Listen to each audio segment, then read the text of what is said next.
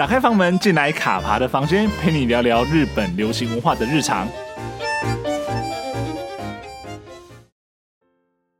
Hello，我是卡爬。不晓得大家在追日剧的时候有没有发现哦？就是在日剧中，比如说角色他们举行一些饮酒会啦，或者说女子会的时候呢，他们喝的饮料或者是啤酒，好像都是大家其实平常没有看过的品牌。那有时候呢，像是比如说主角的书房，那书架上面其实摆满满的都是书，但是呢，有时候你仔细一看，会发现说这些书啊，不论是作者的姓名或是书名。那都是大家没有见过的哦。那像前一阵子呢，呃，户田惠梨香跟永野芽郁双主演的《秘密内幕：女警的反击》中，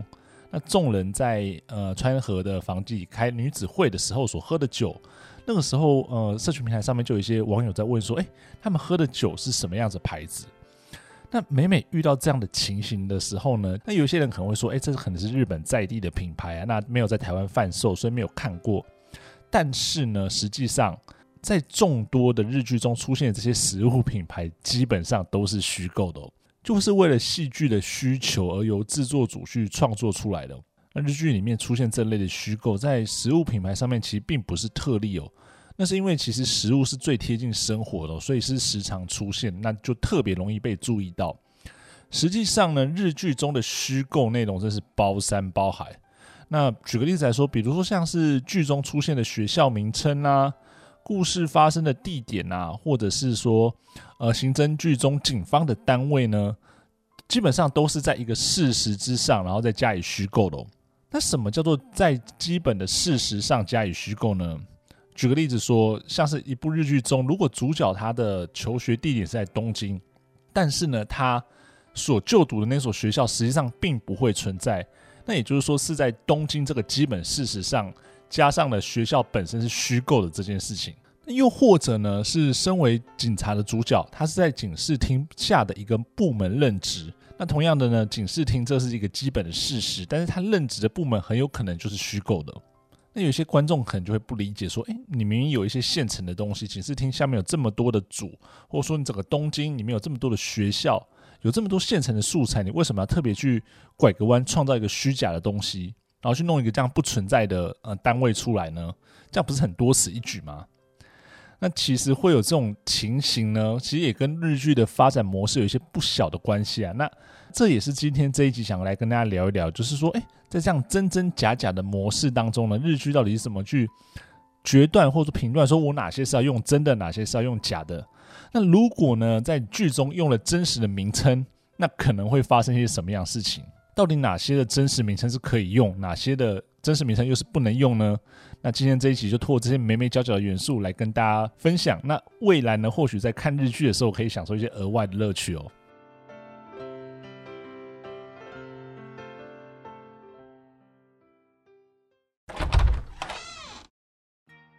那么一开始呢，我们要先回答第一个问题，就是为什么日剧里面要做这些虚构的安排呢？其实这个看似很难回答的问题，答案其实意外的简单粗暴。我想大家应该都猜得到，那便是呢要和现实做出区隔。就像我们常常看剧的时候，都会跟你强调说：“诶，这部作品它是虚构的，它不是真实的。那如果有跟真实人物相关，或者说提到真实人物的话，那都纯属巧合哦。”对，所以其实当初会有这样的安排，其实就很明显是要画出条线，跟你讲说，戏剧是戏剧，真实是真实。即便说戏剧里面可能有提到一些真实的场景、真实的地点，但这个都是戏剧内的事情，跟戏剧外的真实是无关的哦。那最显而易见的一种类型呢，就是刑侦剧哦，常常为了剧情的需要呢，就会做一些安排。那例如说，像是刑侦剧很喜欢在警察组织里面建立一个虚构的单位，方便叙事。那主角呢，往往就是属隶属于这个单位人哦，所以其实会有出现很多单位的名称是根本不会在现实里面出现，或者说根本不存在的哦。那例如说呢，已经迈入了二十季的朝日电视台的招牌刑事剧《相棒》哦，它的背景呢，其实就设定在警视厅下面的一个叫做特命科的地方。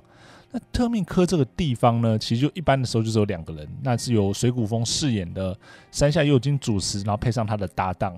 那这个地方呢，被称为是人才的坟场，那也是警视厅的冷衙门。因为是虚构单位，所以就可以这样的基础上面发生非常多天马行空的案件哦。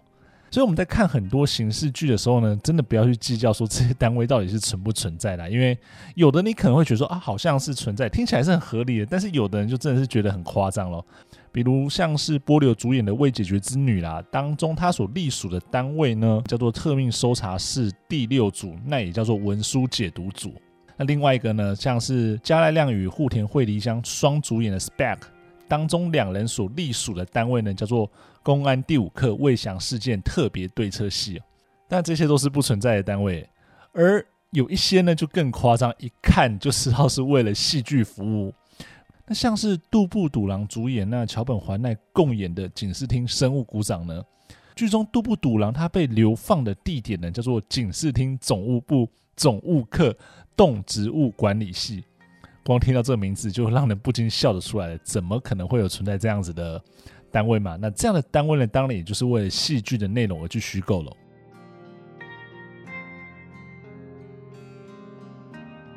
另外一方面呢，虚构的目的呢，也可能是因为本身你现在讲这个东西它指涉性很强，那为了避免说造成现实世界的不必要麻烦而如此为之。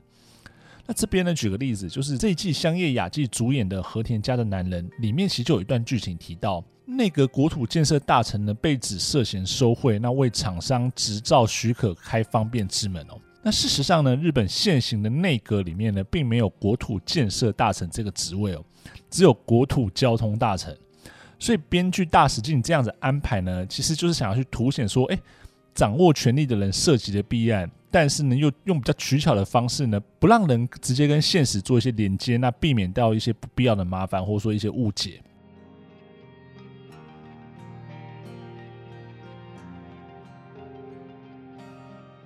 那再来呢，还有一种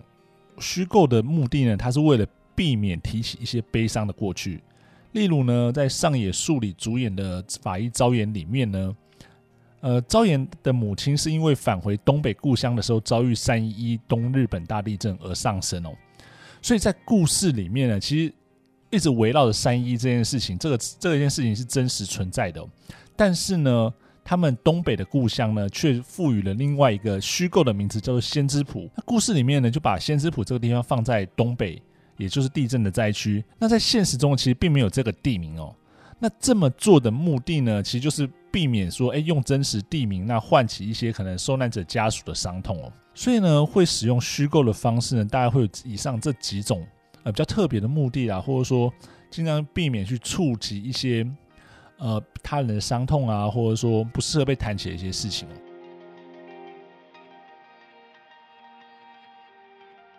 我们上面讲的呢，都是特意去回避掉一些真实事件或真实物品、真实地名的名称。那要是呢，在戏剧里面你用了真实的名称，那可能会发生一些什么样的争议呢？其实这边呢，就有一个非常非常呃经典，甚至说是我觉得可以变成教科书的一个例子哦。那是在二零一四年的时候呢，工藤官九郎编剧、井户亮主演的《对不起青春》，或者说台湾有人会喜欢用台语称它叫做《拍谁打青春》。当中呢，其实就有一个桥段呢，因为用了真实的名称而造成一些小小的争议跟炎上。那这个桥段呢，是说井户亮把学生带到自家的寺院里面做课业的集训。那当中呢，有一段是在讲说，诶，集训的学生向饰演井户亮大嫂的中村静香开口询问习题的解题方式。结果呢，中村静香演的这个角色呢，他就回了一句：“我是枯月高校毕业的，这种事情我办不到。”如果对日本演艺圈稍微熟悉的听众朋友，应该就会知道，枯月高校呢，它实际上是存在的学校，而且呢是被称为日本艺人的摇篮。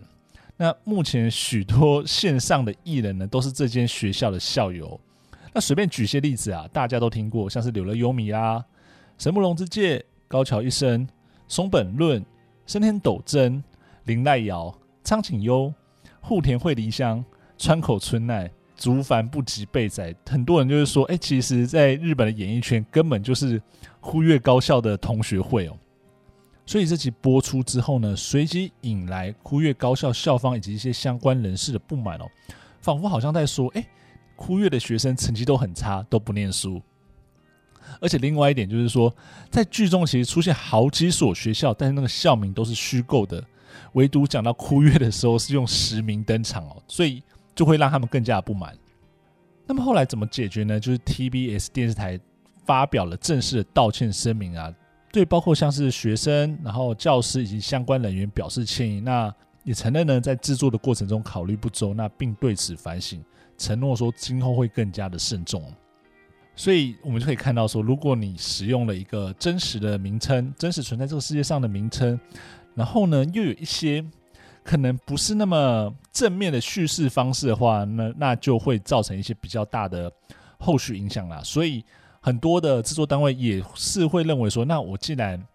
会有可能会有造成这样子的影响，或者说我今天用这一个形象的时候，是一些比较负面的叙述的时候呢，那就会很自然而然做一些虚构的。方式，那避免说后面可能会引起到一些波澜哦。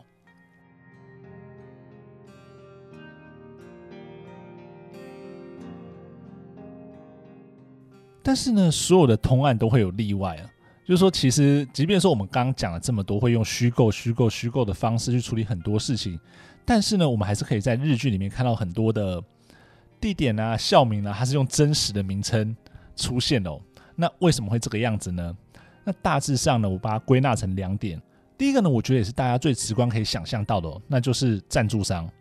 因为基本上来说呢，虽然说日剧的赞助商大家都知道，说他在不管是日剧开播之前，或者说日剧开播之中呢，都会有大家耳熟能详的那句 “Kono Bangumi wa”，就是下面会念很多这部戏的赞助商的名字。但是呢，这些赞助商也都是比较大型的赞助商哦。那在戏剧中，其实很多那种比较小型的赞助商一些商品呢，也都会被放到呃戏剧里面呢。就你要说它像置入性行销吗？或者说它就是把这样子的呃赞助商的商品，呃用一些比较巧妙的方式融入到这些生活场景里面。所以呢，这是其中一个，就是说其实你在里面有时候会不小心看到了，诶，可能这个啤酒是真的存在，比如说三得利的啤酒之类的这样的一个情形，就会发生在日剧里面。那另外一种比较特别的例外呢，就是说你根本没办法回避掉提到这件事情哦。那一般来说，这种情况都是这个东西已经是一个非常知名，然后甚至具代表性，然后甚至代表一时一地的一些特色或指标。那大家就会默认说，那这个东西是可以使用真实的名称，然后在戏剧里面，不管你今天要提到这个东西是好是坏呢，都会用真实的名称来诠释哦。那最简单的一个例子，或者最明显的一个例子呢，就是东京大学。我们可以在非常非常多日剧里面提到说，比如说你想去上东大，或者说你的谁谁谁是东大毕业的，或者说甚至像是一些呃，在一些职场剧里面会特别强调说我是东大哪个学部毕业的的这样的一个叙事方式哦。那甚至呢，像是就有以考上东大为主题的东大特训班，或者说日文名称叫《龙樱》的这部日剧。基本上来说呢，东大东京大学已经是大家认同的一个日本的一个指标，你不太可能去特别在设计一所学校跟你讲说，诶，这是日本最好的大学，它可能不叫东京大学，它叫什么其他的大学。但是你这故事的背景就是设定在现在的日本，现在的东京，那你就不可能去避免掉说你去提到东京大学的这个这样的一个名字哦。所以呢，如果是这样子的一个情形。那大家都已经默认说这个东西它是具一个极具代表性的时候呢，就不会特别再去用一个假的名字，用个虚构名字去代替哦。那就会以让它以真实的名字来呈现。那当然，如果你这一部戏剧本身是架空啊，或者说你是要去恶搞或什么之类的，那弄了一个什么，而、啊、其实日本最好的大学不是东大，是另外一所什么西大之类，类似这样子的一个名称也是可以的。但是如果是一个以事实基础，也就是我们前面提到说，你有一个事实基础的情形之下的时候呢，一般不会特别去回避到谈到东大或者说这些呃有名具代表性的这些名称。那在其他的呢，就像是一些地标，什么东京铁塔啦、呃晴空塔啦这种东西，就基本上是不会去回避掉了。所以呢，这上面这两个人大概是呃归纳出来说，诶，真的会用真实的名称出现在剧中。那此外呢，像是有时候。我觉得蛮有趣的一点就是，像是社群网站的这个部分哦，那有一些戏剧里面他们会很巧妙自己再去设计一个网页，那整个架构呢，比如说整个架构就很像是 IG，就很像是 Facebook，但是呢，他就会另外再弄一个名词跟你讲说，这是我们这个日剧里面，我们这个戏剧里面大家用的社群网站，它长得像 IG，长得像 Facebook，但它不是 IG，不是 Facebook，他会给它取一个特别的名称，但是呢。也是会看到有一些日剧里面，他是不去规避这些事情的，他就直接要 IG 就 IG，要 Facebook 就 Facebook，然后 YouTube 就 YouTube，就这种方式去呈现哦。所以说呢，到底大家对于这种知名度的认知呢是怎么样？其实可能还是要看每一个制作组他们的考量，或者说他们在创作的时候，是不是有一些什么样的需求才会去做这样子的，不管说是虚构啦，或者用真实的名称呈现出来。那么以上呢，就是大概今天来跟大家分享一下，说，哎，在日剧里面可以看到一些虚构的东西，它到底是一个什么样的背景呢？为什么要这样子做？那你有没有看过什么很特别、让你印象深刻的这种虚构的名称呢？或者说地名啊、组织的名称都可以，欢迎在下面留言跟我分享。那如果喜欢今天的节目的话，那请不要吝啬你的喜欢，五星好评加订阅。那如果想要听什么样的内容呢？也欢迎在下面留言跟我讲哦。那么卡帕的房间，下周见喽，拜拜。